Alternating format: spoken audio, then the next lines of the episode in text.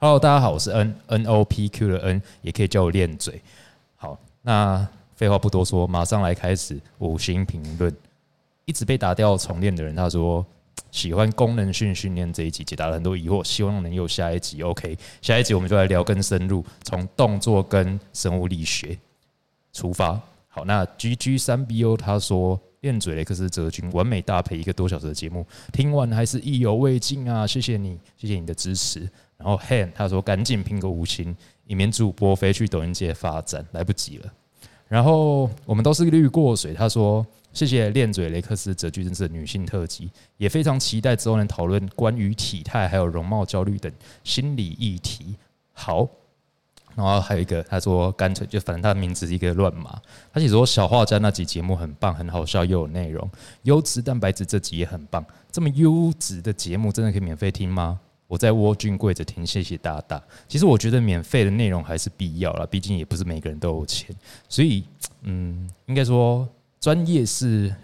有价的，但是我觉得有些东西像我讲的东西，我觉得还是可以分免费分享的。好，那最后一个问题是，Aaron，他是元老听众，他说聊天起来舒压，谢谢你们愿意当引进好观念的先驱者，让健台湾健身更有料。快聊一下女生体态焦虑，来一场辩论啊！你要辩论了，就是讨论。那这跟刚才那个其中一个听众留的言是重一样的，就是他希望想要听体态焦虑相关的题目，所以我们今天就直接把 Aaron 邀来我们节目，毕竟他的人在台南，对，欢迎 Aaron。Hello，大家好，我是 Aaron，跟我们我们的一个心理师的朋友，不是，我现在要拖那么久，是因为我突然忘记他名字。廷义，廷义，廷义，好，不好意思，欢迎廷义出场。嗨，大家好。对，那他是一位心理师，所以我其实本来就很想要录这集，但是因为这集来宾很难找，难找原因其中一部分是因为我们节目的取向，可能就是大部分都是男性听众，而且又偏健美视频道，那所以。这种体态焦虑的题目，我觉得可能比较多来宾会愿意，或者是比较想上的是像女子健身师那一种心理健康类型的节目。对，那我觉得在真人就变得很难真。那我先讲一下为什么我想要录这一集好了。其实，在一开始啊，很早期我还没有开始经营健身社群的时候，我是不太相信有这么多人不爱自己，或者说，我觉得那种爱自己或是体态焦虑型的那种社群。就是完全是商业考商业考量，就只是要赚钱。其实我没办法想象说，怎么会有那么多人不爱自己啊？不爱自己不就是没自信吗？啊，把没自信的原因解决不就好了吗？我当初是这样的想法。那可以插嘴一下吗？好，就是那你是不是觉得你刚看到的东西都不会让你没有安全感，或者是你没有安全感的时候会是什么时候？就是跟健身都无关吗？嗯，对。如果我真要说什么跟东呃，应该说健身这件事情会不会？影响我的安全感，我觉得可能会有诶，因为就是它等于是可以提升我的自信，但是我觉得我自己可能没有嗯体会过那么没有安全感的人的感觉到底是怎么样。那所以，但是我因为经营久了，我渐渐认识很多不同的人，我就发现哎，这这些人还真的不少，而且重点是很多都很严重，有这样子问题的呃听众或者是朋友其实很多。那我觉得最主要这一集会聊到大量女性议题的关系，那主要原因就是因为这类的体态焦虑严重的，大多也都是比较偏向女生。对。那你会不会就为什么会觉得来宾会很难找？是因为觉得这个话题没人有兴趣聊吗？不是，因为我觉得就像这样子的社群跟我的社群好像有点远，因为就我好像各自都待在各自的同文层。像我自己就是我们这个社群，就是比方说我经营的东西内容都是主要以增肌减脂为呃知识的产出嘛。那你看像比方说健身师，他们不可能一直跟你说减脂、增肌减脂啊。就他们曾经是，后来好像转型。对对对啊对啊，那是所以我就觉得可能在我这个同温层要找到这样子来宾聊这个题目不是很容易。嗯，对，没错。但我就是喜欢追踪就是跟我不同同温层的人，所以。对，其实我也是，因为我就觉得，你如果一直待在自己的同温层，你会少知道很多东西。嗯，那所以我就觉得，第一个是我觉得男性听众他们也需要知道有这些这样的事情在发生。像是我有一些男教练的朋友，就会说很喜欢看我分享，因为他们比较知道怎么跟自己的女学生去做沟通，会知道他们的在意的点会是什么，然后也比较好去鼓励他们。所以确实，假设你是男教练的话，我觉得知道是比较好。至少我就一直在教育我男朋友对这件事要有敏感性，不要就回一些很瞎的答案给他的女客户，就是会让人家产生很不好印象。对，这是真的，因为男教练真的都会回。我不要说都啦，八成都会回一些很瞎的东西。像是什么？嗯，我不知道哎、就像是可能这没什么好在意的，或者是不是大家都这样吗？或者是我讲一个，我觉得你们两个会很有很有共鸣。嗯，为什么我们男生都可以这样吃，你们女生就不行啊？就哦自律又不是很难的事情。对对对对对，这倒是常见。男生都可以吗？男生大部分呃，以我自己遇过的男生，真的可以达到很军事化的，课表这是真的，这对真，的。在心理上面不会有障碍，但是女生真的在心理上面不会有障碍，比很少。我跟你讲啊，你身边可能没有太多健美选手，而且又是男生那种例子。是我跟你讲，健美选手真的是不能说都了，太影片感觉，但是有些很辛苦。可是很多健美选手就是能够去嗯忍受，或者是他们能够让自己的生活非常的平淡、无聊、规律。那健美的女选手不能哦，没有女选手这个哦，所以等下我们会有一节是讲健呃健美族群，但是我现在必须讲男生跟女生差非常多，女选手的体态焦虑或者心理的问题也是很多。像我们上一期就是有讲到，就是女选手她们可能严重程度会到一些饮食障碍，然后会催吐。就对了，就是其实我们找廷义来当，就是来当来宾，应该也是因为廷义她本身也是喜欢运动的女生啦。嗯嗯，对啊，就是你不是引体向上拉起来吗？哎、我对啊，对啊，就是其实是有一直规律在中选的，嗯，嗯，蛮适合讲这个话题，不是那种完全就是没在健身的一个心理师这样。对对对，就是稍微可以了解、理解这些人我们这些人的心里在想什么，然后本身有这样的专业。对对对对对，然后我们现在讲一下 Q&A 好了。那因为 Q&A 其实就按照像我之前的经历，都是你在过程当中其实就会回答完很多问题啊。那我先大概讲一下我这边遇到 Q&A 的问题有什么。当然有些人问说男生跟女生的差别在哪里，在体态焦虑这部部分啊。然后有些是问题是说比较呃技术层面的问题是说，比方说男生如果先天基因就是不好，比例骨架什么就不好看，那他要怎么建立自己的自信什么的？但我觉得这比较技术层面问题。呃呃，第一个是要怎么练啊？这怎么练？我觉得自己先不用讲。那第二个是自信要怎么降低？我觉得这等一下可能都会讲到，所以我就不特别在这边回答什么。那 Ari 那边可能有可以讲。嗯嗯，这边的问题有一个我觉得还不错，就是说，嗯，为什么很多女性的这种身体形象的 body positivity 的这种社群会一直强调说，啊，女生就是尽量练，因为你不会练太壮，或者是会强调说，嗯，女生。嗯，就算再怎么样，也就顶多是长这样子，所以还是很好看的。你还是在很多时候都是被这个社会可以接纳的那样，而不是去强调说，嗯，就是正常训练就好，要一直去强调这个，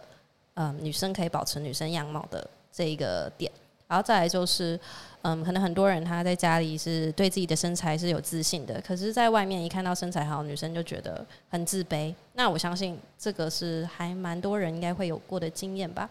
然后再来就是，嗯，年纪跟体态，就是是不是这个只是属于某个年纪才会有的焦虑？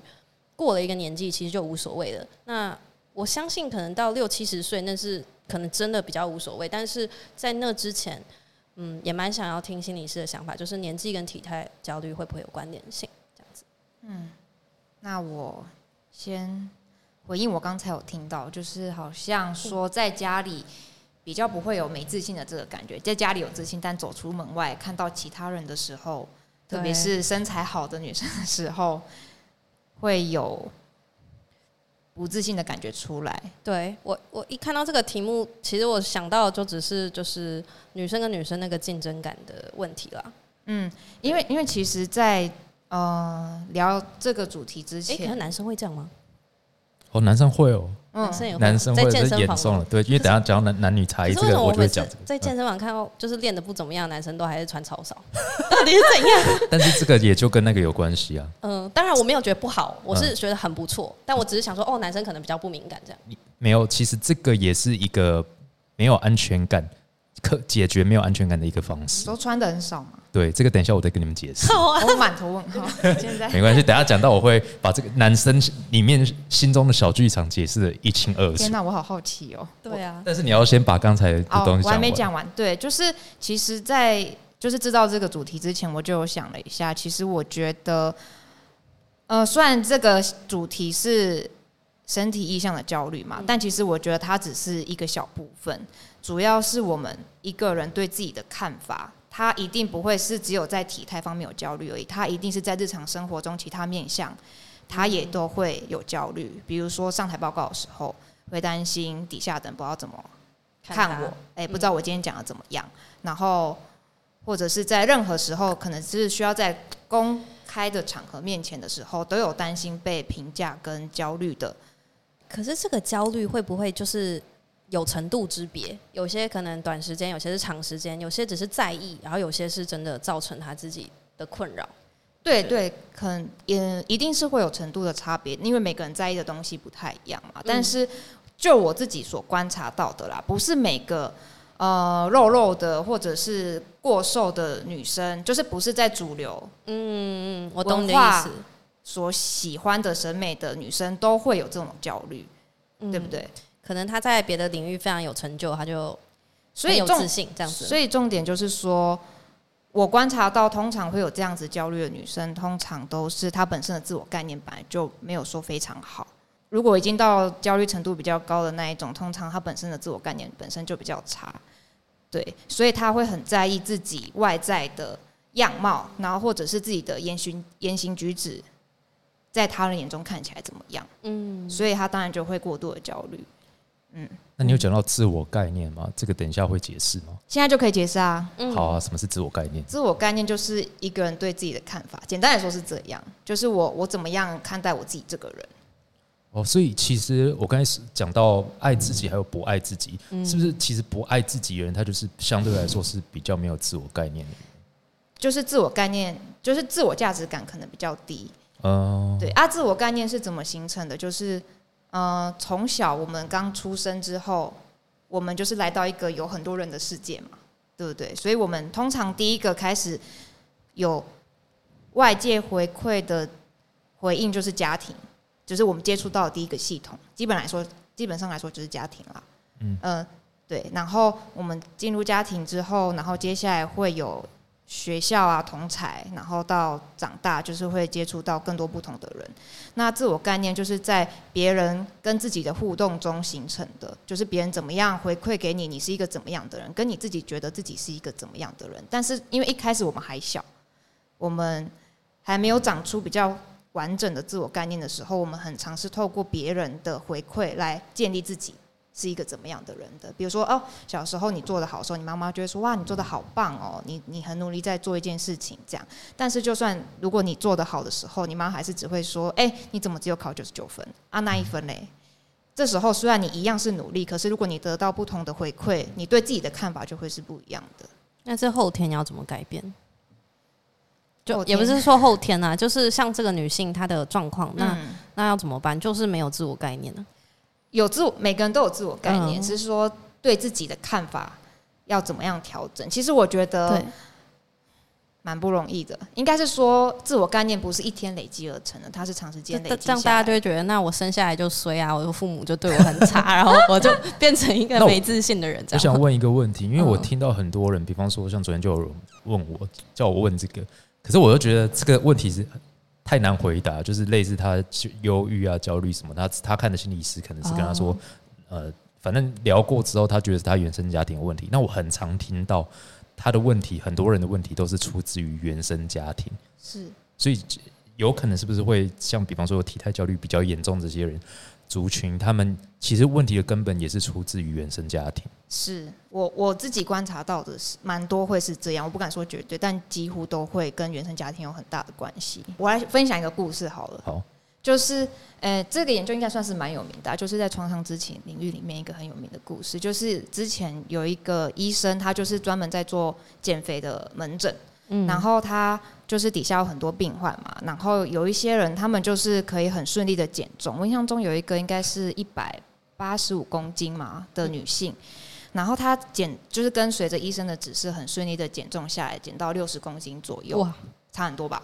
然后但是对，到六十公斤之后非常的顺利，可是不知道为什么从哪天开始，她就开始复胖了。然后他回诊的时候，就是有跟医生提到说：“哎、我最近好像半夜会起来梦游吃东西。”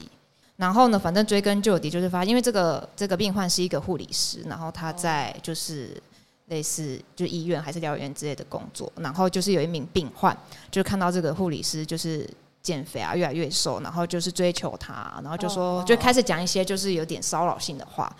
对，就是说她瘦下来变得很漂亮啊，然后很很想跟你发生一夜情啊之类的话，然后从这个对，从那天开始之后，她晚上就会开始暴暴食，就是在半夜梦游的时候。嗯，之前看那个美国那个 TLC 那个节目，我相信很多人看，就是那种很肥的人减下来啊，那他们都会讨论到说他是小时候有被性侵过什么，然后肥胖是他一种自我保卫机制，可以让大家对他没有性欲，然后不会想要接触他，对，所以这是他们习惯的体重，然后这也让他就算明明想要减肥，但潜意识永远不希望他瘦下来。哦，哇塞，我觉得这个蛮神奇的，就是我第一次听到原来还有这样子的成因哦。因为像刚才我说的那个病患，他其实他小的时候是学芭蕾舞的，然后可以看到他八岁的照片其实是瘦的，嗯，就不是天生肥胖，他是十岁之后才开始变得越来越胖，越来越胖。嗯然后就医生跟他讨论之后，他才发现十岁开始就是他祖父就会性侵他。对那个好像很多嗯跟这个性情是有关联性的。嗯，OK，所以然后一下就谈的好像太惊吓。没有，我的的确是蛮惊吓的就是没想到肥胖跟这么多，就是你好，就是应该说我们这样看的话，你看网络，你也你也只会知道说，原来呃肥胖大家都会觉得你吃太多，你还有这一句，我觉得很多女生可能会深有同感，你管不住你的嘴巴，嗯就很多人都会这样讲。是那我觉得其实很多教练都会这样讲。那其实我听到我后来因为接触过比较这么多，嗯、应该说有一些饮食障碍的人之后，我就知道这一句话，这一句算是一个禁语，就是不能这样讲。肥胖的成因不是你这么的直观可以想象得到的。那这个应该只是也只是一部分吧，包括你说性侵这个，对对对，那是很极端的状况了啦对啊。对对。啊，但是其实，呃，就是比如说，呃，就你刚才说管不住嘴巴这件事，因为它是一个行为的结果嘛，嗯。所以我觉得如果教练想要更了解的话，应该是去观察，就是学员为什么他的结行为结果会是这样，一定是有一些根源，对。比如说他最近是不是有在工作上有压力啊，或者是在人际关系上是有压力的，等等之类的都有可能。呃，就是那嗯，关于这个不要练太壮，你的想法是什么？就是女生女生经常被说不要练太壮，或者自己也自我暗示说不要练太壮，或者是怎么办？我不知道怎么回答，因为我很想要练很壮，但是我练不壮。嗯，对啊，嗯但是我觉得，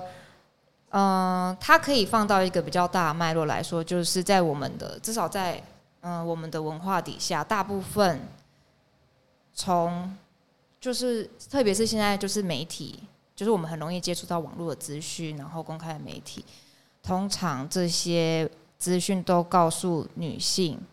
我们的身材应该要长什么样子。这个其实后面原本是想要后面讲，但我觉得这就是观察到你今天想要变得屁股很翘，或者是你今天想要变得就不要太壮，那这些东西一定会受外在影响嘛。你假设你在一个荒岛，你为什么要去融入，对不对？或者你为什么要练屁股，对不对？这不可能啊！这原本就是多少有一点社会的成分在，只是我觉得要有意识到有一些是来自于可能这个社会文化给你总是用男性目光看待自己的身体。那你如果有这个意识，你是可以选择说，那我今天不要，至少我对待我自己的身体不要。那不是说，嗯，你意识到你就要什么都不化妆，或者是不打扮，变得很中性。只是说，今天想要借由讨论，让女生可以知道，有一部分这些想法确实是，嗯，符合主流媒体才会出来的。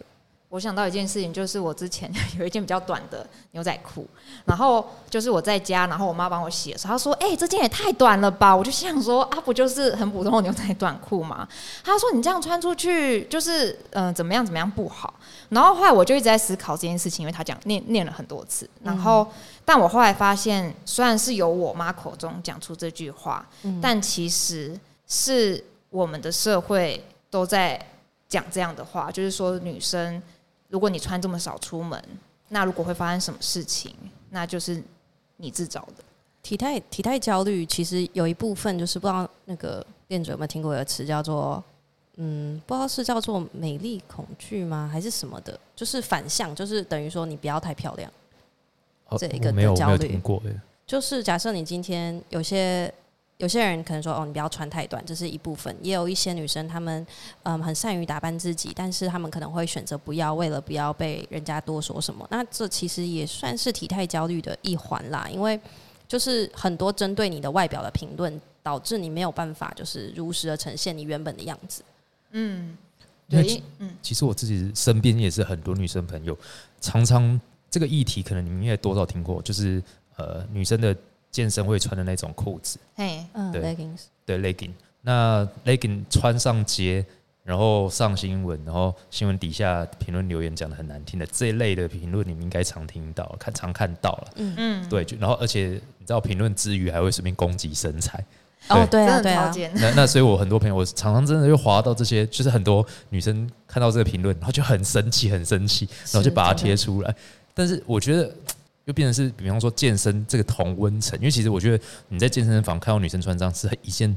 再平常常不过的事情，没错。而且就算你在，应该说你如果是会去健身房的人，你在路上看到女生穿这样子的衣服，基本上你也不会多做什么，也不会觉得奇怪。不会啊，对，可是，一般就是可能比较没有健身习惯的这些人，他们尤其是年纪比较大的啊，甚至是婆婆妈妈，他们可能就会觉得，啊，你女生怎么可以这样穿？那我觉得好像现在我的我应该说，就我的观察，我发现他们就会觉得，就像你们刚才讲的，就是呃，什么不要太美丽，或者是我我我听到的说法是，是不是有点检讨被害人的感觉？因为其实他们常常的说法会是在。呃，应该说长辈用来劝导你不要这样穿的说法，会是这样很危险。其实我、哦我想说的是，就是你就以你刚才这个新闻来说好了，底下的留言都可以去评论这个人他的身材怎么样，他的穿着怎么样。嗯可是为什么明明穿什么衣服，或者是他的身材怎么样，从头到尾应该就是他自己的事情吧？可是好像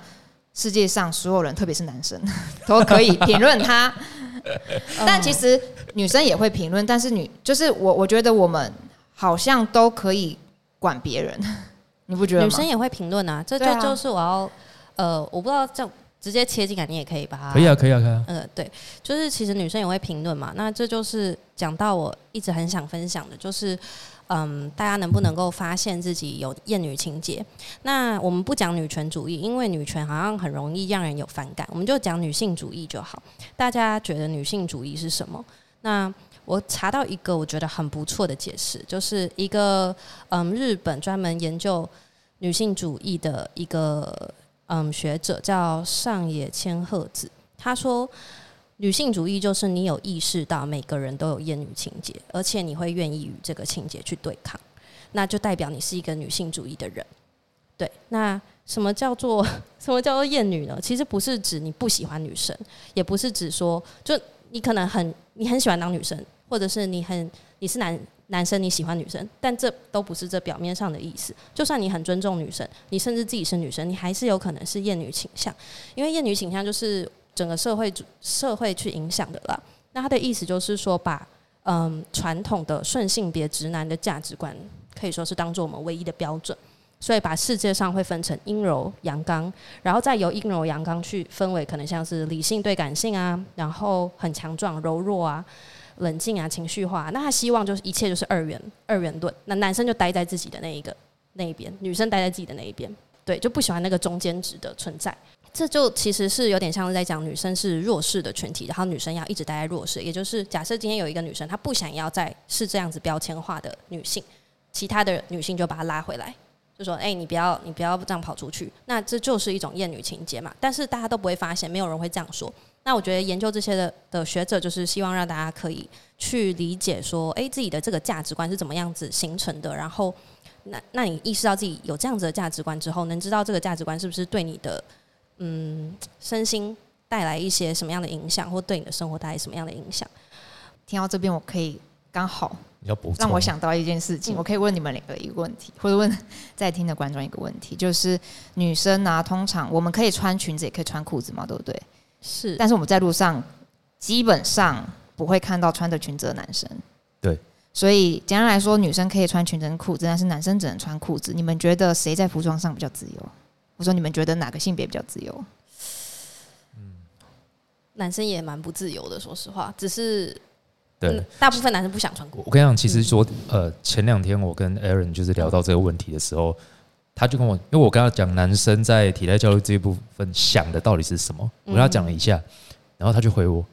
这也算是厌女情节。然后我就想说什么，这也算厌女情节？这到底跟厌女情节有什么关系？嗯，对，那当然他刚才这样解释，我稍微有比较懂一点啊。嗯可是就是你刚才呃，你刚才问的，这到底男生的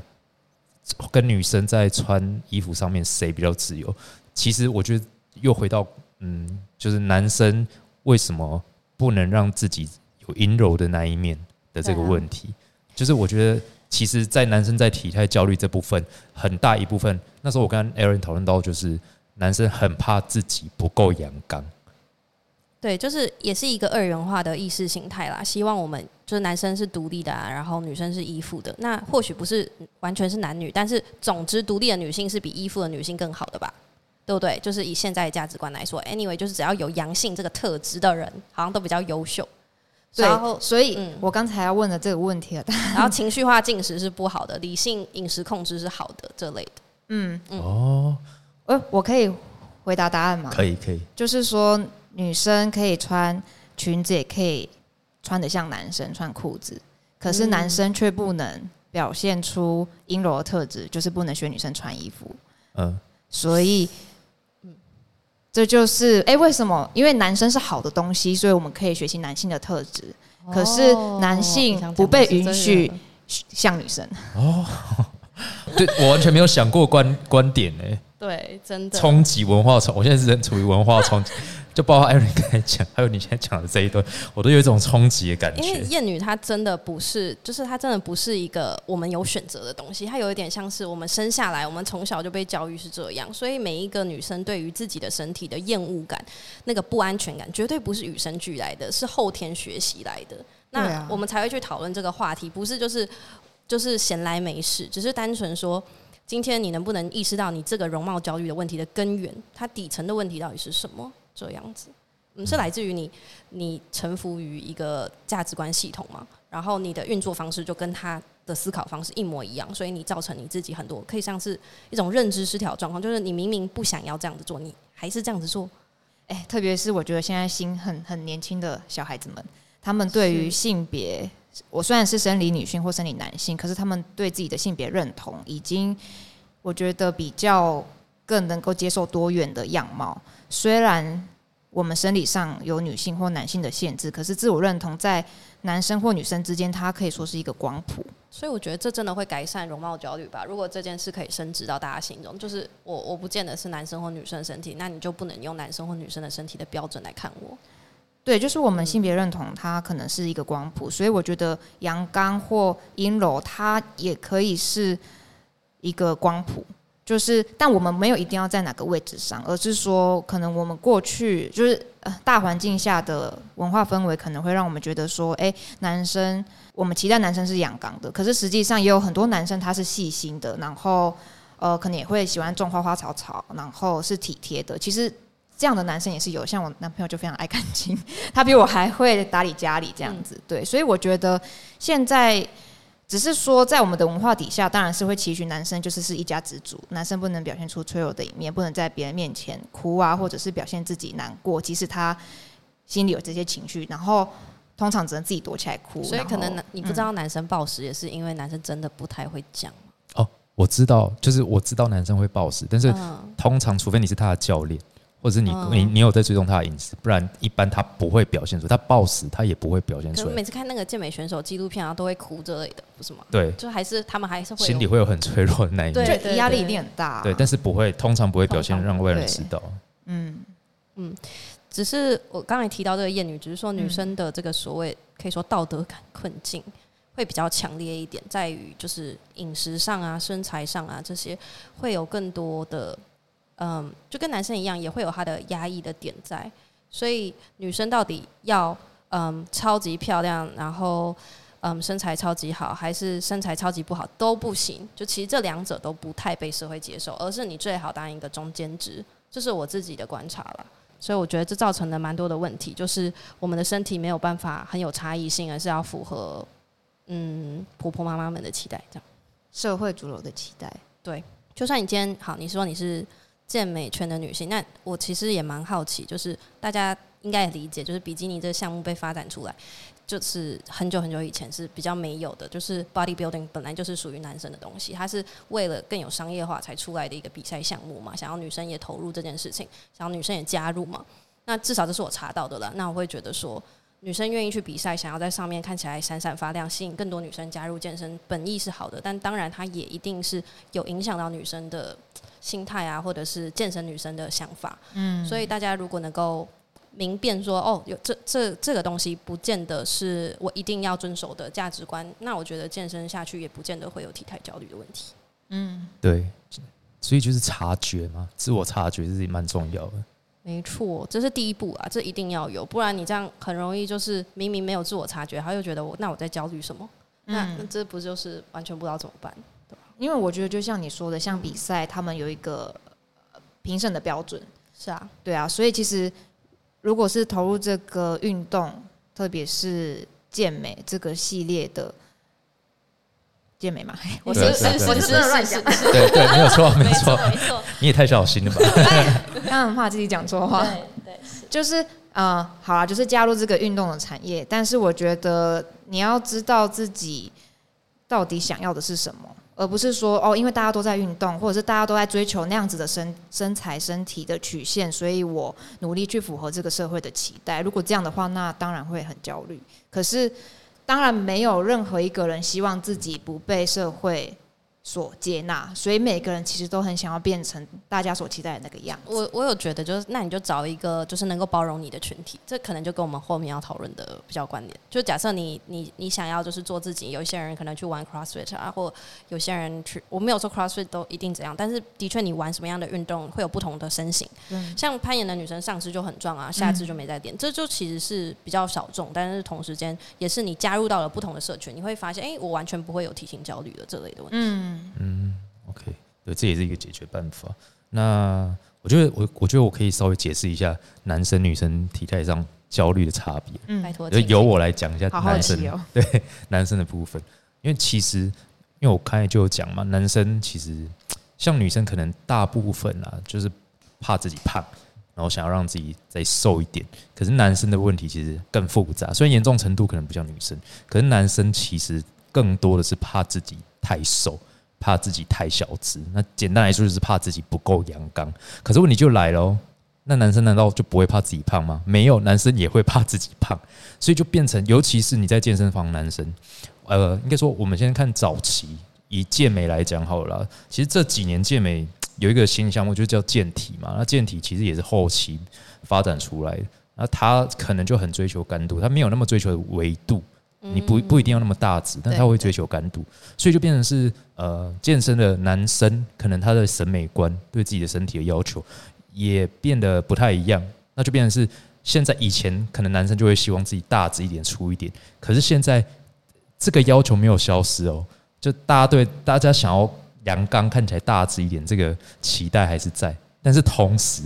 又希望自己体脂能够低一点，线条好一点，所以就变成两个很极端。可是问题就来了。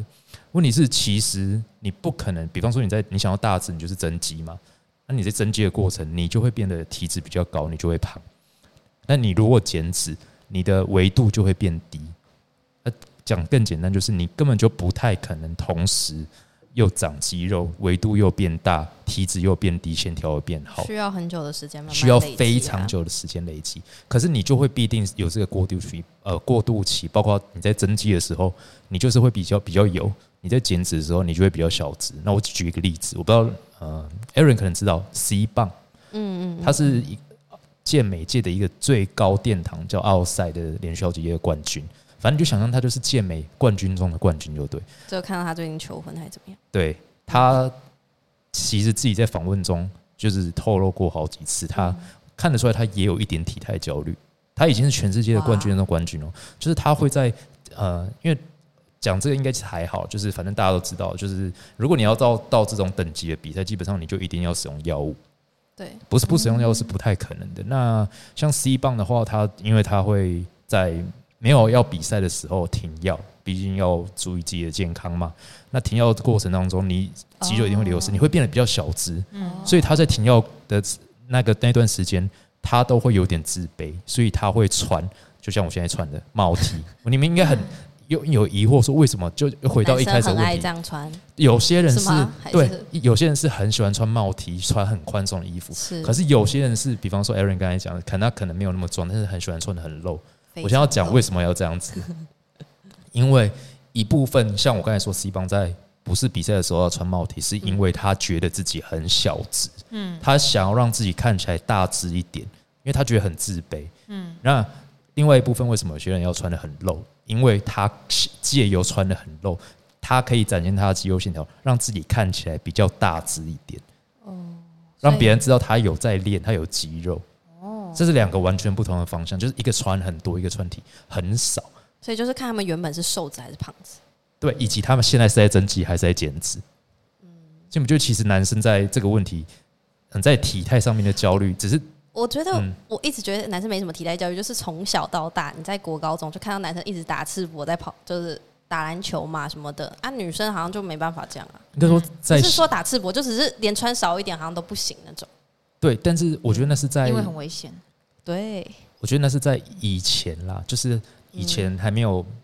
体态焦虑、容哇貌焦虑还没那么严重搞不好我们现在去国高中看，大家没有人在打赤膊 打篮球，会不会？就大家看太多 TikTok 跟 Instagram，都觉得自己身材很差，不敢打赤膊。有可能，因为有可能有可能现在男生都这样，因为的确体态焦虑就是我们其这个实有可能，对，就是这个时代蛮没错。蛮严重的问题。因为前阵子我也有分享，我看 Aaron 也有分享，就是呃有一个蛮有名的歌手叫 Christina Aguilera，他嗯，呃很十年前有一首歌叫 Beautiful 美丽，那他最近有把它重拍，它里面大概就在讲体态焦虑，讲体了，就是这个世代面临到最大的问题就是容貌体态焦虑。这也是为什么社群媒体我想讨论啊。而且那低龄化很严重，就已经是只要有使用社群媒体的小朋友，全部都会都会有这个现象。就可能我国中的表妹啊，或什么，大家都有这样子。对啊，那我哎、还有对我我来问一下两位，看你们能不能猜到，就是男生的体态焦虑啊，就我刚才讲，那嗯基本上你要解决，我刚才讲，比方说增肌你就会变油嘛，那减脂的时候你会变小只，那怎么办？我我想请两位想一下怎么办？啊，什么怎么办？就我要怎么解决这个问题？如果是你是男生的话，你们要换位思考。你说除了衣着上的转变吗？对，除了我穿衣着，那我要怎么解决这件事情？我怎么样？我增肌，我就是会变得比较油啊。可是我减脂就变得小只。嗯，是不是用药啊？没错，你讲到重点了。嗯，哇，你好聪明，果然是 有在 待在我们健身圈很长一段时间的人。对，对，解决办法很多人到最后就是用药，就是这么简单真的粗暴，好像很严重哎，这样听起来。很严重啊。而且我跟你讲啊，用药不是每个人，如果你有规律，应该说你有计划性的，呃，应该说药物其实现在大部分用的也都是 FDA 核准的，那只是问题是在滥用嘛。那你如果和用比较安全的方式，但我不是在呃叫大家用，或者我也不是在说药物就安全，但我一直说，如果你是一个理智，然后在有在规划自己的药物，可能相对来说是安全一点，但问题就是嗯，到了你，比方说，就刚才前面一开始讲，你在家里好像如果都没有遇到其他人，也不会有这个问题。但是你一到健身房，所有人都比你粗、比你干的时候你心里就会爆完全无炸，法理解？没有，我我在你继续讲你。心里就会爆炸，嗯你就会失控，然后你就会在药物上面，天哪！不是说用药严重而已，而是在于你药物的使用方式上面也会出一些嗯完全不是在原本预期或规划内的。嗯但我觉得这跟其他就没有休息类型的成瘾很像。对其实它是成瘾对它是成瘾。可是你讲的是就是有在比赛的人吗？哦，不对哦，我跟你讲，比赛归比赛，当然很多人是因为比赛的需求，嗯，可是你们知道，其实没有比赛，呃，应该说用药的族群里面没有比赛的人更多。然后很多这个是我等一下会提到的，教练吗？里面有、呃、教练也是。那我里面其实今天我提到访纲有一项叫做竞技化解决体态目标导向的现象，这句是什么意思？我现在解释一下哦，就是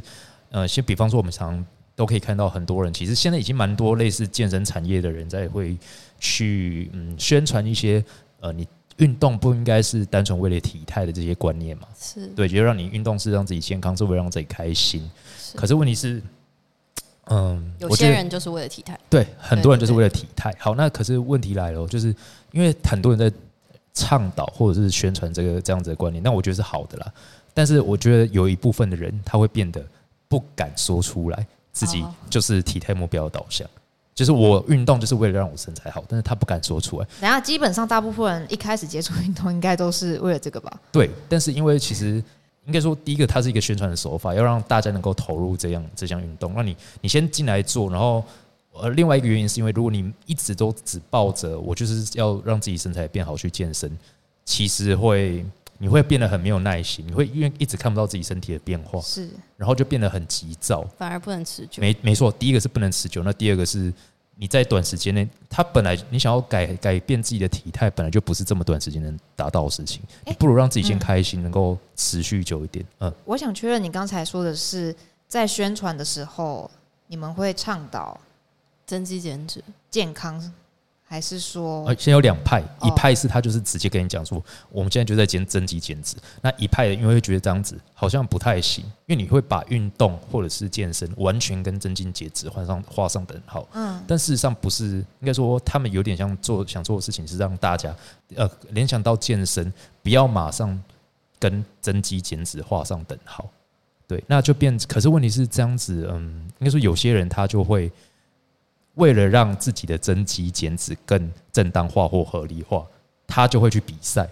哦，目标为导向，没错，就是他其实想要的还是增肌减脂，或者是他想要一个好的体态，但是他会直接去比赛，因为我就遇过好几个这样的案例，就是他其实没有很想要比赛，他是为了想要让自己有像选手一样，第一个是一个动力，然后第二个是让选手一样有一个在某一个 moment，在某一个特定的时候达到最好看的体态，或有可能他只是想要像个网红一样拍一张漂漂亮亮的照片。我，懂我懂，嗯。对，对，我觉得这有点像是可能大家刚开始接触健身，一定都是把健身当一个手段，想提升你的人生，提升你的生活，提升你的自信，提升你在其他领域上面可能更有自律啊，或者是怎么样的。但是后来这就变成了你唯一的目标那种感觉，就它原本是一个工具而已，对对对对。然后才会产生出这么多的对，呃，那个关于女生想比赛，我其实近近近期也是觉得越来越多女生想比赛，所以会觉得这两个社群分得越来越开吧，就反而。嗯，有有目标为比赛的女生会觉得那些以健康为主的女生练得不好，那可能就也是会彼此会有那种就是互相比较的意味啊什么，我觉得还是蛮明显的。其实，对，嗯，对，其实就是有点分的分的越来越开。比方说健美，你是健美圈的，对，你是什么圈的？对对对，还是会分得越来越开，然后会强调自己的好啊之类的。对那听到这边，我我就是觉得我有时候在就是在整个聊天的过程中，然后有时候我觉得我想到的一些想法，嗯，好像跟你们 差异很大。差异很大。对，因为其实刚才听这么多关于体态教育的的内容，然后特别是到后来已经比较极端，就是为了要自己达到那个很极端的增肌减脂的身形，然后所有的心力都放在这个上面，就是甚至他本来没有很想要比赛，但是也把自己投入到其中去，给自己找一个借口，或是给外面的人有一个交代。可是其实听起来，我觉得他好像把自己的人生，就是他对自己的，简单来说，就回到自我概念，就是他把自己整个人的价值就放在我的外貌是不是符合大家的期待。就是你，就算你去比赛了，但是你永远没有办法符合每一个人的期待。也就是说，这样的追求是无止境的，所以它就会形成一种无限循环，对这样子的焦虑。对，所以这其实也就是我一开始讲说为什么我会有偏见，就是因为呃一开始我就觉得啊，你解决你如果觉得体态不好，那你让体态变好就好。那当然就有人密我说没有，这你不懂，这这个是一个永远没有办法对完美。对，你会一直不止好，就聊到呃，因为其实我在抛出这个议题之后啊，就是有有人密我，然后他就打了他的一些经历，那里面包含了其中一部分的原因，其中一部分他讲到说，会通常会健身，你就是想让自己变得更好嘛，那各方面不一定是体态了对，可是呃，没想到他他的情况是进来开始健身之后，反而更没自信。对，更没自信，然后在体态上面更多的焦虑，他反而不是就是没有解决问题。嗯，刚刚嗯前面讲到那个什么美丽恐惧的问题，其实就是越漂亮的人才越有。你是普很普的那种，反而根本不在意。可是你当你已经来到了很少数人的状况的时候，你特别会在意，因为你想要维持你的那个 self identity，可以这样讲吗？就你希望你可以一直是这样子看待自己，可能你有那一刹那觉得我自己很属于，然后我很有归属感，说自己是这样子的形象，或别人看待我是这样的形象，我一直狂发我的腹肌照，大家都觉得我是这样的人，我要维持住我对于我自己那个自我认同的感觉，可以这样说吗？但我觉得，如果他运动只是为了要改善自己的外貌，但不是说这个不好，而是说他一直在把自己跟别人比较的话，那他当然这个焦虑是永远不会消除的、啊。所以我们后面也会讲，就是关于怎么保持健康心态啦，但是不见得有帮助，就是。让我突然觉得很绝我觉得应该是说，好好不想讲出这三个字来，哦，没没没，你你讲你讲，就是要怎么爱自己。说爱自哦，己，对啊，对啊，但是因为我觉得，因为讲了这么多，其实这个焦虑就是来自于跟别人比较出来的啊、如果没有别人，你自己身材长得怎么样，谁 care 啊？我就很爱发这些文嘛。那我自己的结论就是爱自己，就是不要把自己物化，就这样。嗯，不知道不要把自己物化，但我觉得光是这句话就很难达到了。非常难啊，啊，因为是你你你只要走出家门，就啊，就算你在家，家人、啊或者是走出家门，所有人都可以对你指指点点。对，那那其实我们讨论这主题是觉得女生比较严重嘛？那因为女生是最常被看的，男生比较少被看啊，对吧？嗯就或者是别人通常是比较少会一直盯着男生看，觉得越看越赚，通常不会，对不对？然后对啊，然后通常就是铺路狂，女生是吃亏嘛，这是一个逻辑的问题。所以女生不管怎样，不管是看到难题还是自己被男男生看到，都是亏嘛。那这也是厌女情节，那这就是女生比较容易会。因为被看这个压力而觉得焦虑，所以我才说，哎、不要把自己物化。那要怎么做到不要把自己物化？其实就是你真的在看待自己的时候，你尽量避免。当然这很难，但是你至少要先知道说你会焦虑的原因，不是因为你真的有什么问题，是因为你看待自己的方式，就是不是，是这个社会看待你的方式。然后你把这个看待方式就是内内化化了了。至少，哎、我们现在是要做结论了吗？还没啊，但是我还没还没，但是我讲到这里，我觉得你可以先讲一下你的想法。因为其实我觉得，如果说要从日常生活中开始的话，我觉得我们可以先停下脚步，就算就是现在在听的人也一样，就是可以先想想。我我我，可能大家听到这里，已经在脑海中出现了无数个，就是对自己现在身材怎么样的各种念头。那无论这些念头是怎么样，就是你意识到他们这些念头，但是我觉得大家可以想一下，这些念头到底是从哪里来的？就是说，诶，我的身材，我的容貌，那这些评价闪过你脑海中的时候，因为毕竟我们不是一出生就知道自己要长成这个样子，就希望自己长成这个样子，而这些都是这些评价都是后来后天外面接收到资讯进来的，或者是我们一直相信，我们只要更好看就会更快乐，这样子吧？就会更别别被别人喜欢。对啊，对啊对，所以我们先意识到这件事情，然后先把这些外在的评价先撇到一边，呃，他没有办法不见，就先把它撇到一边。然后我觉得可以停下来一下，看一下自己，比如说你想一下你现在身上你觉得最不满意的一个地方是哪里？最不喜欢太多了、欸，太多了，最不喜欢一个吧。只选一我是个。来被智商的。嗯，好，那我我举例，我觉得我最不喜假硬要选一个，我最不喜欢的可能是我的屁股。哎哎我觉得要讲什么有深度的哎，一直都练不翘，很难练哦我。懂我懂。对对，假设，但是我觉得，嗯我现在发现他，我觉得我可能意识到我的屁股，我就怎么怎么样都没有办法练得很翘，我可能会对他有一些评价，就连我自己都会对我自己的身体有评一价。定的，对，所以可是我这时候可以做一个练习，就是你可以写一封信给他。呃，我活了十几二十年，他对我做出了什么贡献？他至少可以让我现在安稳的坐在这张椅子上，左右还算是对称的，可以做好，不会摔跤。他其实，在日常生活中也为你付出了很多。要愿意花这个时间跟他沟通一下。嗯，对啊，你可以跟他聊聊，你可以把这些评价写出来没有关系。但是写完第一封对他充满评价的信之后，你可以写第二封，其实他可能会想要跟你说一些话，你的屁股可能会想跟你说：“哎、你知道吗？要不是我在这里，你可能平常在做深蹲的时候根本没办法蹲好，然后硬举的时候也没办法，就是好好处理连接你的上下半身之类的。反正他可能会开始说很多话，是然后你们就可以开始有一个讨论的空间。不知道大家听到这里。我可能很荒理解你的意思，就是你在你的身体上增加更多的不同的意识，然后去用不同的方式可以感谢他，这样子，不同的角度，对，我觉得是单纯其他人喜不喜欢这个部位。对对对，应该是说换个方向去想想看，其实你的身体也陪伴了你很多。那 那那个有没有要那个自我揭露部分？练嘴，你要不要讲你自己没有，其实我刚才想到他说的这一段，我就想，这是不是所谓的跟自己和解啊？哦，是？吗？还是不一样？嗯，还是这是一个更大另外其他的议题啊？其实我觉得也可以，你要这么说也也不是不可以啦，它就是一个大大的概念。哦，因为我常常听到这句话啦，但是我自己其实我也不是很清楚跟自己和解到底是什么意思。嗯，但这应该要另外 录一集吧？哦，对，这是很大应该题目，是不是？这应该有很多其他心理上面的。对啊，我只是、哦只是说这个练习是一个换个角度来看待自己身体的方式，不是从别人，而是从你自己。这就跟瑜伽的练习很多都是类似像这样的。嗯可是因为比方说，嗯，在前面艾瑞听到，就是可能你对自己的体态或哪里不满意，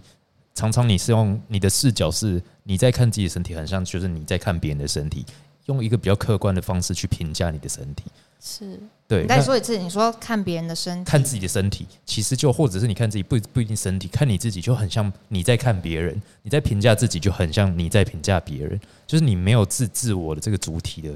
感觉，感觉你在用一个外外人对你的评价在评价自己的身体，你以为的外人，对。对你以为的外人，对啊，应该是听起来应该更像是说，你评价自己的时候，都是这个整个社会都在评价你，对。那些声音，你这个评价自己的声音都是从这个文化来的。所以爱自己就是想办法把自己这一个部分真的抽开，你才有可能爱自己，而不是再用就是社会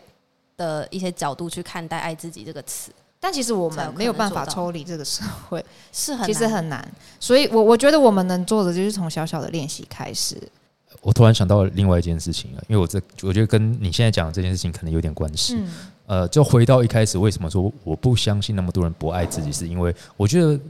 以前我觉得不爱自己，它是不是就是一个变相的忧郁以及不自信？可是我后来发现，很多人都很喜欢自责，呃，以及很多人会真的厌恶自己，因为我自己没有自责啊？很多就是好，我这样讲好了，就是我说喜欢是说有这个自责的习惯，就是比方说我吃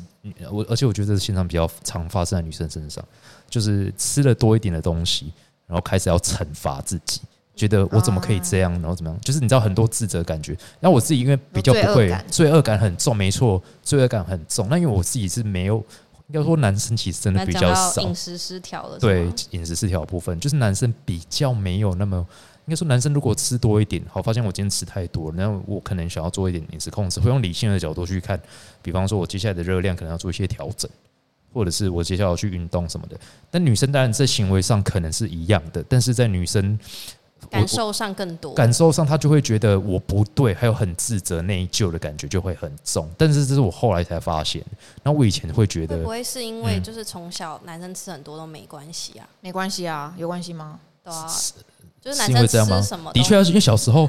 啊，阿妈或者是妈妈、爸妈、家长、大人，他们都会说，你吃多一点啊，就是你知道，不要不要胖胖的比较好可是。你会一直看到爸爸嫌弃妈妈太胖，对，会会是因为这样哦，但是中年发福的男子都好像比较不会被嫌弃对。啊，对啊，相哦，是，因为这样哦。我我觉得就是一个深入人心的观念，是你今天假设女生变胖了就惨了，然后是对会被这个社会检讨不自律、因为女生的自己什么的，外貌在整个社会中，是更至少从小就是比男生更容易被评价，当然啊，所以女生的压力当然相对起来是更大的。就有点像是男生如果就是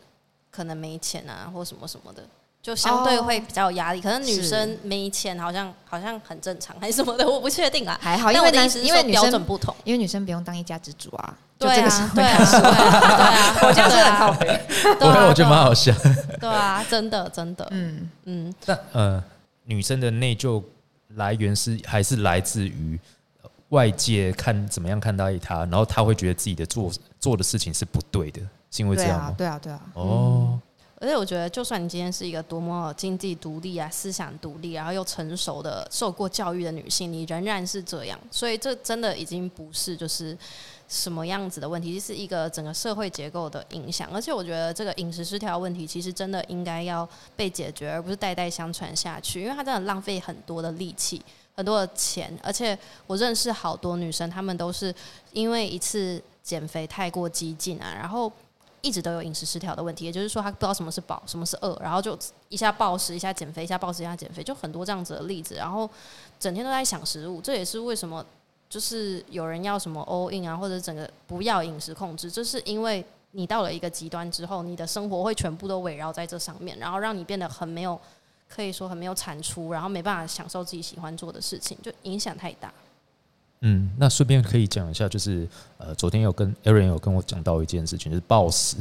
有火字部那个爆跟没有火字部的那个爆的差别。之前好像有看到延上的状况，就是因为有网红说他自己暴食，可是就有暴食症的人说，那个你那个不是暴食，你只是吃很多，你那个不是病，OK？不要就是把它连接在一起，说我只要吃很多，就说哦我暴食，然后把这件事 normalize，就是其实它不正常的，就是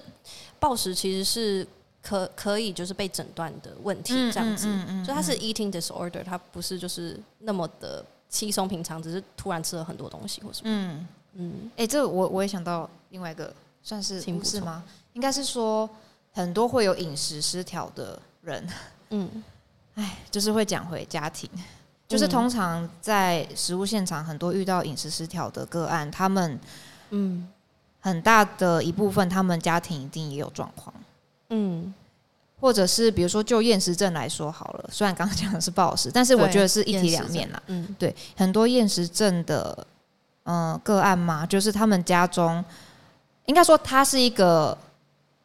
家庭行为互动的一个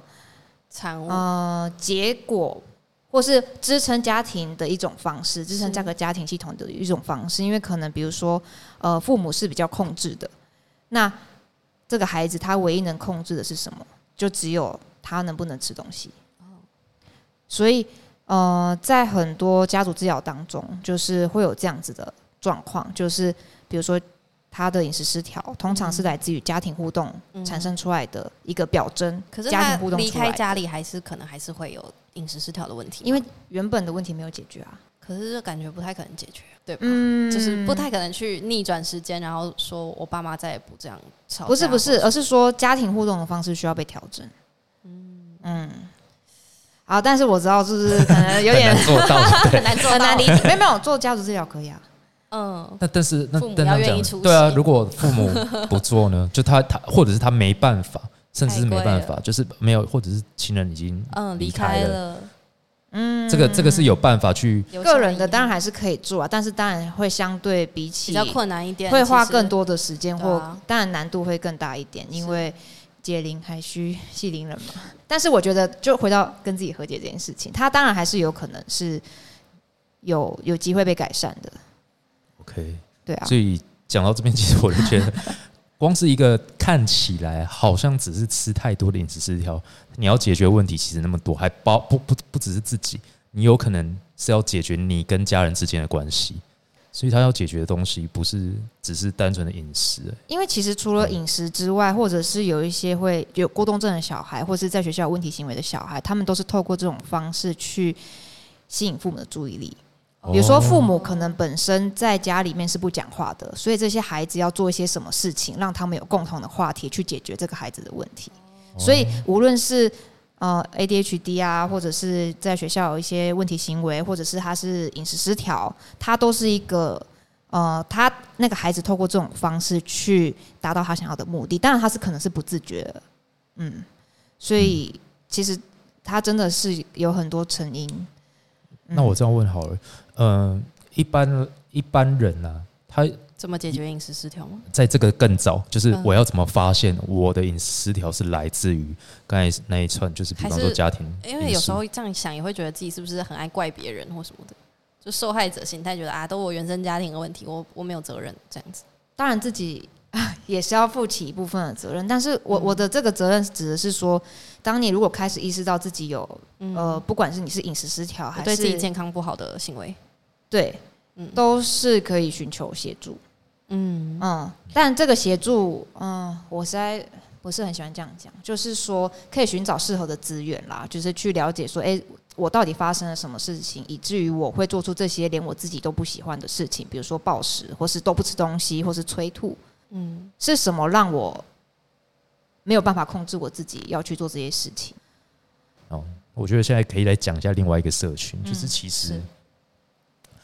因为其实我觉得像 Aaron 他在经营的 IG，他的经营的社团社群，其实也有一点点，他就是呃，身体意向导向的嘛。那嗯当然他，我觉得他比较不一样的地方是他加了很多呃女性那个叫什么啊女性主义吗？女性主义的相关的话题，对是，他加了非常大量。但是我这样听到现在，我可以理解为什么要加入这些内容，因为的确这个跟身体意向脱离不了关系。虽然我很希望用身体意向的东西，就是让大家理解，然后可能也有大部分的人他只能理解说，哦，就是他是什么样子的意思，但不也不想去追根究底。但我其实比较看不顺眼的，就是大部分的人觉得很烦的，就是那些倡导说。嗯，要对身体很正向看待的健身网红，女性为主的这个身体意向的社群嘛，可以这样说。嗯，对对对，就是有点像是他还是用你的不安全感来贩卖他的商品，但同时间偶尔跟你呼呼一下，然后说我跟你是站在同一边的，然后但其实他根本没有做他说的那些，他仍然是说要不要变成跟我一样啊，这样子那种感觉。我我我讲一个我自己看到为什么我对这个主题这么有兴趣有另外一个原因，是因为我是前半年还是反正前阵子在 TikTok 上面看到有一个，她算是真的就达到一般认定的肥胖的标准的女生，是嗯她我他就讲 fat acceptance 这一件事情，就是肥胖接受跟一般的身体意向的社群的差别不。同？对，他就讲到，他就讲到刚才 Aaron 讲到的那一段，就他觉得其实很多的身体意向很伪善，对，他就很微善，他就虽然只是是用这个包。对政治正确，只然后用一个女生的应该说身体意向阳光形象去包装他的社群，然后就告诉，有点像是在告诉他的群群众们，就是说你们的身材其实就跟一般人一样，没有什么不一样，你不胖。他只在告诉大家互相告诉对方说你不胖，应该说他并没有去直视肥胖这件事情。他所所以他的意思就是 fat ac- acceptance，他的他是真的去说肥胖没问题，肥胖没问题，所以他指出这两者，我刚才说那一那一种社群跟肥胖没问题，这个他们宣传上不是宣传，他们的核心价值差异在哪？但是我我知道刚才的确啦，你刚才说那一个那一种就是贩卖阳光，对，那那确实是我觉得最尴尬的点，就是我知道那个是最能够被主流接受，也才会变成说啊，大家都变成那样的路线。如果希望去分享这类的知识或这类的心态的，会变成那样子。但这就是非常的矛盾，这也是为什么我希望可以有机会就是聊比较多这类的东西。然后，因为我自己也在探索嘛，不是说我跟大家有什么不一样，是我对这个话题我自己也很有兴趣。但我想到女性主义的一嗯。个概念，其实我觉得要改善的是整个环境跟文化，因为其实我们一个人能做的，对啊，对啊，很有限。没错，没错。对，所以其实我这也是一直在推动的，就是希望大家可以可以就是每一个人都可以参与这件事情，就至少是从你自己讲出来的话开始改变。的。对，甚至我觉得应该是说从自己开始，至少尽量不要去评价别人，对啊，不要用外貌身材去打招呼然后或者是嗯把这个概念推广给周遭的友人们。就是当我另外一半可能开始在路上开始说：“哎、他就是看起来好老”的时候，我就说：“哎、你真的很没有礼貌。”说嗯，就是你可不可以，就是会提醒他，就是留意说，嗯，别人的外貌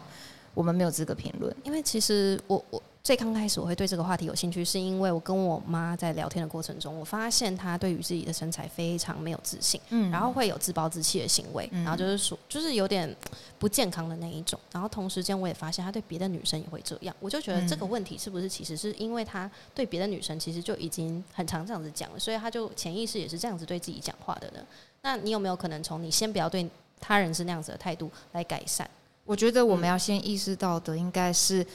我对自己的这个评价，或是我对别人这个评价，它只是从你口中，或是从你心里出现出现。可是这个最根本的评价，就是整个文化给你的。应该说，可以先意识到说，诶，我对自己会有这样的评价，是因为这个主流期待的样貌是那样。嗯，没错。那回过头刚才讲 body positive 的那个社群的矛盾啊，其实我觉得就是嗯，因为本来是想要想呛的都尽量呛，也不是呛，应该说我我想我提出，我本来是想要我由我提出这个矛盾，然后由你们来回答。我没想到你自是你自己提出啊，对我们是你自己也很有矛盾感。对啊这个矛盾就要回到回到那些社群的经营的人嘛，比方说网红们嘛，嗯，就是那经营这些社团的社群的那些网可能他们自己身上也有很大的矛盾，是他们也把它传递出去了。对，然后他们又又把它传递出去，像像是嗯，就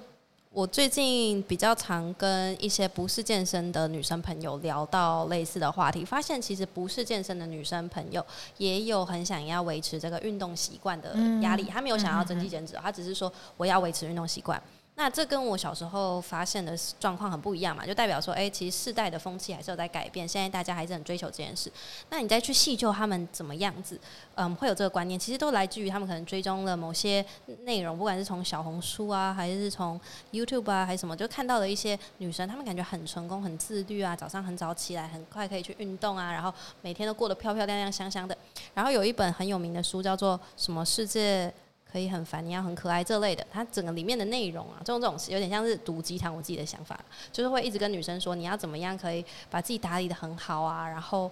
嗯，可能也要会煮饭啊，然后要规律运动啊，然后要怎么样穿搭啦啦啦。好，但这种书竟然可以上排行榜，你们就知道说，其实就很奇怪，就好像是希望大家更好，但同时间，嗯，我觉得其实这样子听起来，他其实不嗯，变成他他们在提倡或者在贩卖给你们的，不是身体上面的一个形象，而是一个生活的形象。对，好像大家一定要过这样很充实，然后对 对对，就是符合那一个样貌对，啦。就是他们还是在追求那个样子啊。就是健身族群以外的人也也也也在是想要做一样事情对对对也是想要对这样子，对对对。嗯然后我都觉得很恐怖，因为他我觉得他跟那个 body positivity 其实也蛮像的，就只是你会一直觉得自己不自律啊，有这个好像没有在自我成长之类的自我责难的状况，这样，嗯，是社群媒体的一个影响啦。因为毕竟你就会看到很多跟你年纪差不多，好像跟你就是出发点差不多的人，然后他们呈呈现给你的样子是你所向往的，或者他们营造出来是你要向往的，但实际上是不是那样，没有人知道，那只是一个带来流量的一个方式。呃，对，这让我想到我前几天，反正有一个嗯，其他不不是健身 podcast，但是就是也是有在录跑吧 podcast 的女生，嗯然后他跟我说，他觉得健身产业是在低士气当中贩卖阳光，低士气对，低士气行为中贩卖阳光，你们听得懂？什么意思啊？就是嗯就比方说我们刚才前面那一一大串嗯，在经营的方向，有点是这样子。哎，Aaron Aaron 继续现在讲继续讲一副感觉好像快要懂的感觉低。士气低士气是什么意思？行为行为上面，其实我觉得这个好像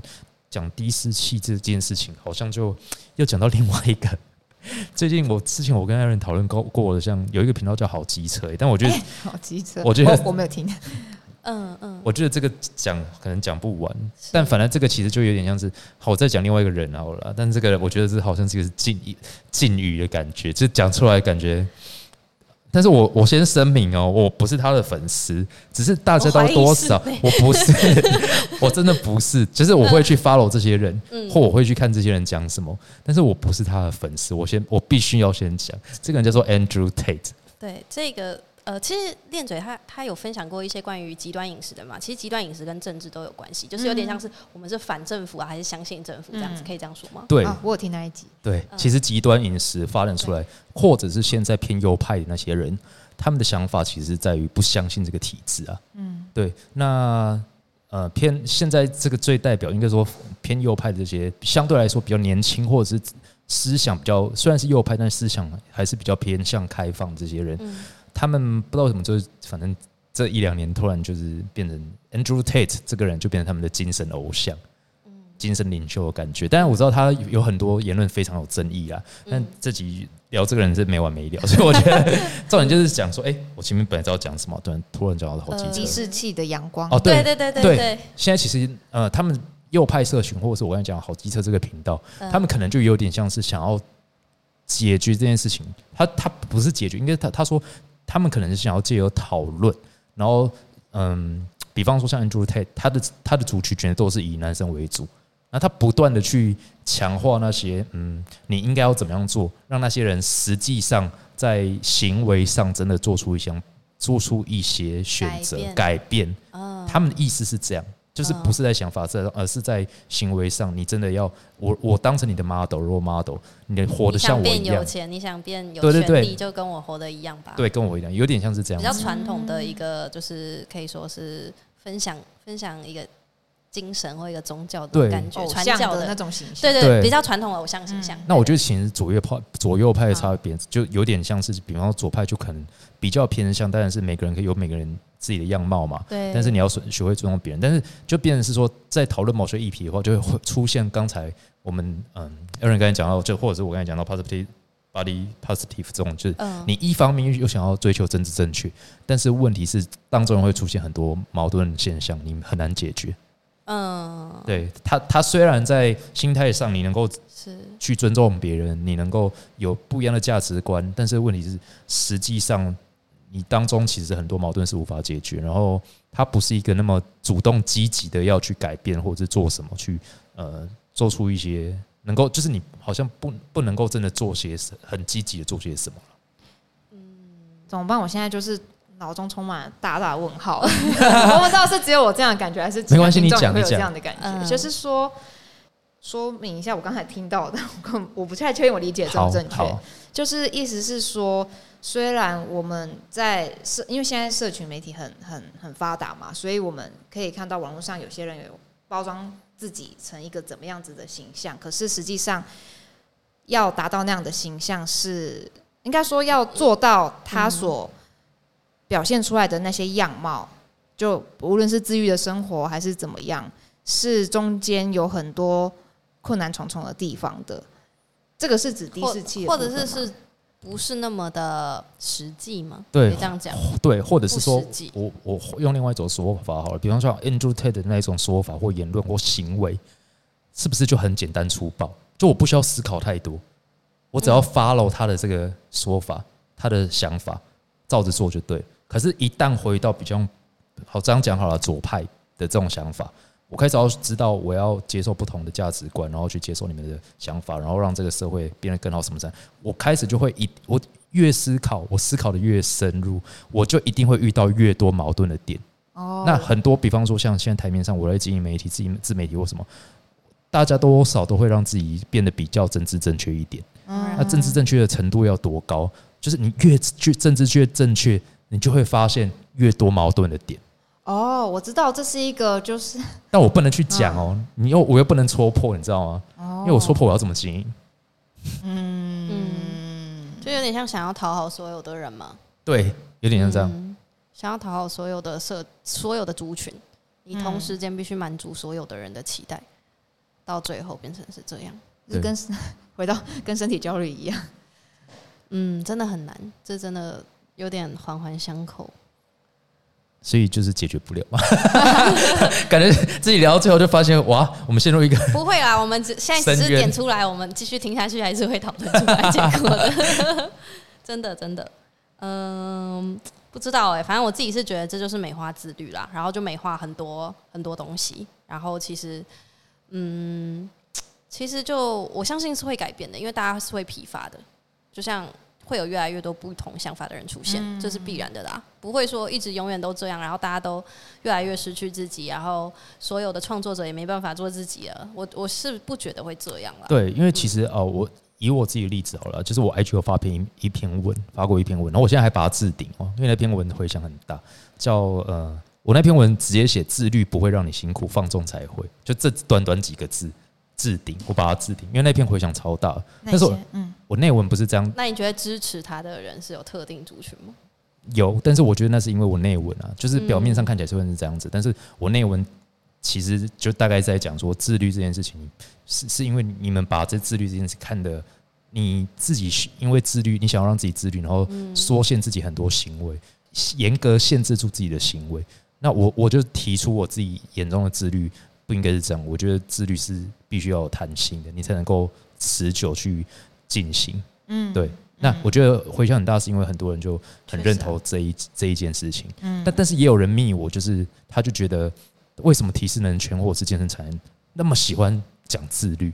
然后讲到最后就是外人或者是刚踏入体适能圈、刚踏入健身圈的这些人会觉得很反感，压力太大，压力很。大。对，嗯我我也觉得，而且大家有有的资源都是不一样的，所以大家能够透过自律达到的程度也不一样，就不可能放在同一个线去做比较。只是说很多人都把这些界限模糊化，因为毕竟网络上可以看到的东西就是平面的东西。那你看到这个人，不管他练得很好，得了很多奖还是什么，但你不知道他可能有多少资源在支撑他这样子的自律。嗯对，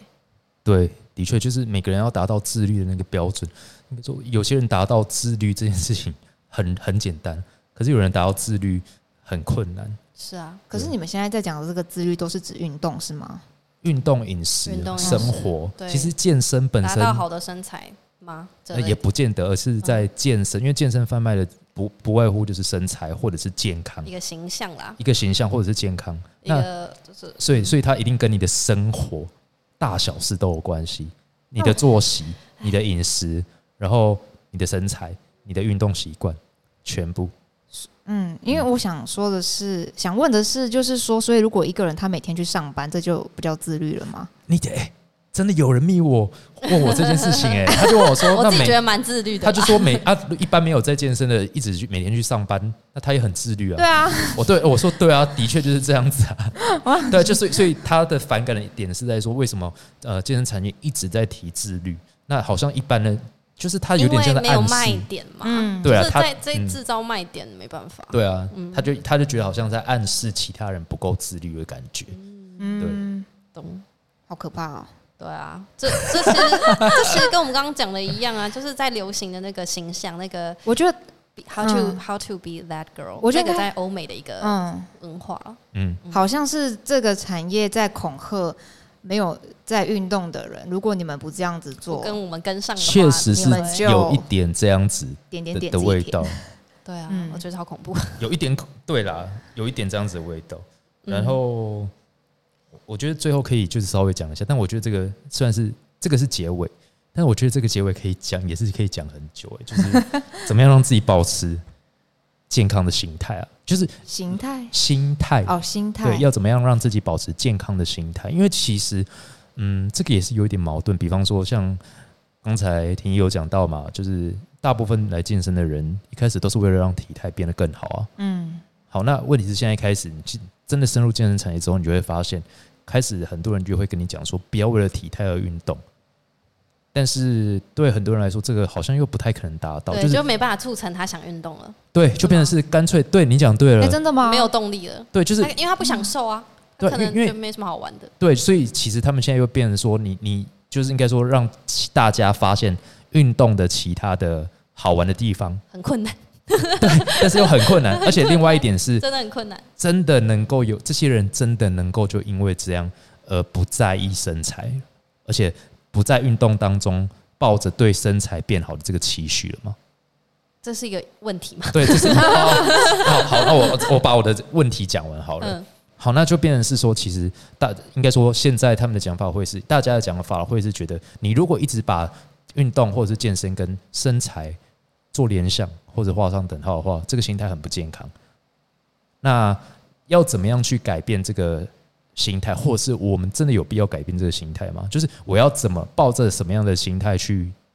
进行我现在做的这些事情？嗯嗯包含我刚才所谓的嗯，让自己的生活是刚包含我刚才所谓的自律，还有包含我刚才讲的健身习惯、运动习惯。那当然，每个人运动习惯应该说目标可能多多少少不可能完全也都是身材，你当然也会想要希望自己健康，嗯可能会去健身房交朋友，就是有不同的目的，但是就变成是嗯，又有很多人本来就有体态焦虑的人，他如果抱着这个目的去运动，那觉得没效果，这种感觉。你去运动这件事情本身又让你更焦虑。我觉得就是要诚诚实面对自己，就你还是以自己为主，你诚实面对自己，然后你自己在乎什么，那是你的价值观，你就 follow 它。然后你真的在乎身材，那你可以去跟很在乎身材的人一起当朋友，你们彼此良性竞争，然后你也会很享受这个过程吧？对吧？这我以为这结论是你要下，因为我现在我现在提示，我现在是说要怎么样让自己不要这么的矛盾，嗯，保持着一个健康或者是让自己相对舒服的心态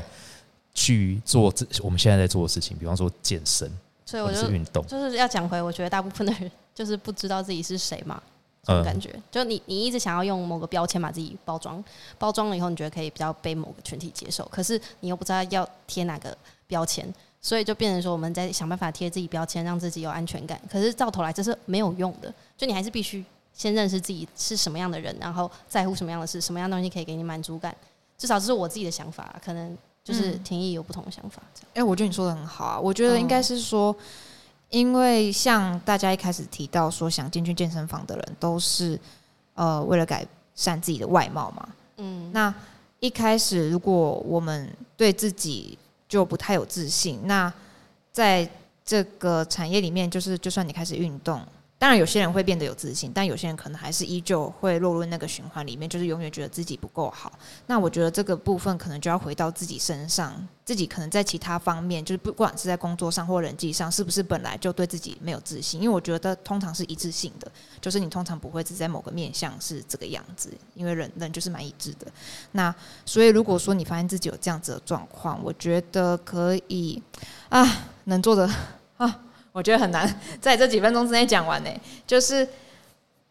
我虽然很不想要说大家可以去咨商，可是我觉得可以先从日常生活中累积一些你可以自我肯定的小地方开始。就是因为当你自己没有自信的时候，嗯，你做什么你都会担心被别人评价。可是至少我们可以开始累积做一些自己觉得能够做得好的事情。对，比如说你可以肯定自己每天都能够起床去上班，这就很值得肯定。或者是我可以肯定自己，哎、我今天晚上会不会太虚无啊？太不是这事情，就就是是小小的累积开始的。嗯对，就是说，哎、我睡前我可能可以回顾一下我今天做了什么，你可以提出三件，呃，两三件，就是我觉得我今天做的不错的事。比如说，哎、嗯虽然我今天深夜起来很累，可是我还是出门去上班了，我没有请假。然后这是我对自己负责任的一种方式，或者是我今天下班回家后，虽然累累的，可是我觉得，嗯，我为了我的呃不管什么原因着想，我替自己下厨，我也很值得肯定我自己为自己付出这样子的行动，这也是一个。就是我们可以先从自己身上开始看到自己为自己做了些什么，去肯定自己，对，而不是说去看到结果是怎么样，然后就去评价这个过程是没有意义的。就是我做的这些过程，虽然我付出了努力，但是结果就是不一定是好。论啊。对对对，对我可以肯定这个过程中我的付出。嗯，就当一个了解自己的人这样子。嗯，其实我觉得你讲的这段其实就蛮好的，因为我觉得本来就没我这一集开这一集本来就不是要替大家找一个结论，或者是让大家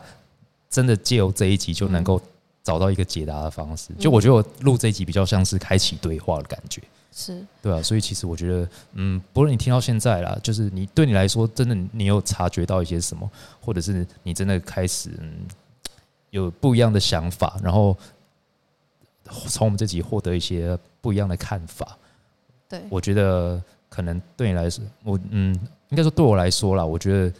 我录这集的目的就达到了。嗯，对，那我当然希望我接下来之后也有其他的机会，能够邀请其他来宾去做类似这种，就是这种题目嗯做多一点的讨论。那这集因为时间关系，我们就可能讨论只能到这边。但是我觉得，嗯，嗯，哎这集我自己就学到很多了。我我可以再补充一句话嘛？因为就是在日常生活中，就是如果我们呃连自己都没有办法去看见自己，或是试图肯定自己的话，那我们怎么能够要求别人去看见这样子的自己？